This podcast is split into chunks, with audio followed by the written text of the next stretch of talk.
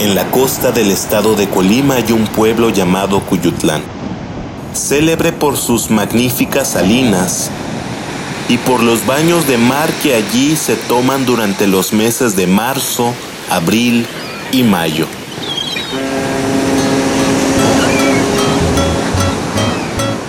Corría el año de 1858 y se iniciaba la Guerra de Reforma. Juárez que se dirigía a Manzanillo para embarcarse con rumbo a Panamá y trasladarse a Veracruz, se detuvo con su comitiva en aquel pueblo ribereño. La escolta que mandaba Iniestra infundió tal pavor en los habitantes y bañistas que casi nadie quedó en el pueblo.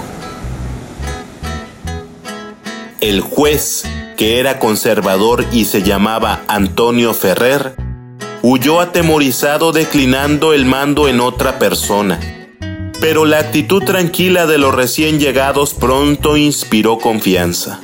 Y los fugitivos o escondidos, con excepción de Ferrer, comenzaron a mostrarse. La curiosidad aguijoneó hasta a los más tímidos. ¿Cuál es? ¿Ese? ¿Ese indio tan feo? Sí, ese es el presidente de la República. Entre tanto que los curiosos se sucedían en torno a la posada de Juárez, este y sus acompañantes políticos se entregaban al descanso en blandas hamacas. Bajo la sombra de los pajizos techos, al abrigo de un sol abrasador que inflamaba las estériles arenas de los médanos. Tajadas de sandías, mostrando los tres colores de nuestra bandera por la que peleaban aquellos patriotas, circulaban a profusión y su fresco jugo iba a calmar el irritante calor del viaje. De repente, uno de aquellos personajes se pone la mano en el oído, atento a un rumor extraño. Pónese en pie, toma un rifle y se dirige apresuradamente a la mitad de la calle. Prepara el arma, apunta, óyese una detonación. ¿Qué es? preguntó Juárez.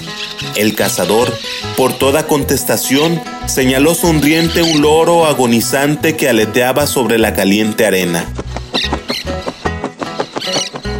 Lo levantó triunfante mostrándolo a sus camaradas y exclamando infantilmente, ¡Es un loro de cabeza dorada! Pero en aquel instante por allá arriba, lejos, por los aires se oyó un parloteo sui generis como de multitud alegre en día de fiestas. Era una bandada de pericos que se acercaba. Los amigos de Juárez no habían visto nunca esas aves en plena libertad, volando en los aires y llenando la atmósfera con las notas gárrulas de su algarabía. Ni habían pensado nunca que en un guayabo se aglomeran innumerables parvadas a comer fruto y a charlar amistosamente en un lenguaje suyo, y volar luego a una palma de coco de aceite a devorar coquillos verdes y suaves. Ah, los loros, mira los que verdes. Hunde el movimiento entre los amigos de Juárez. Relucen nuevos rifles y algunas pistolas. La calle se llena de gente. Los loros, esas esmeraldas aladas con engastes dorados, se acercan.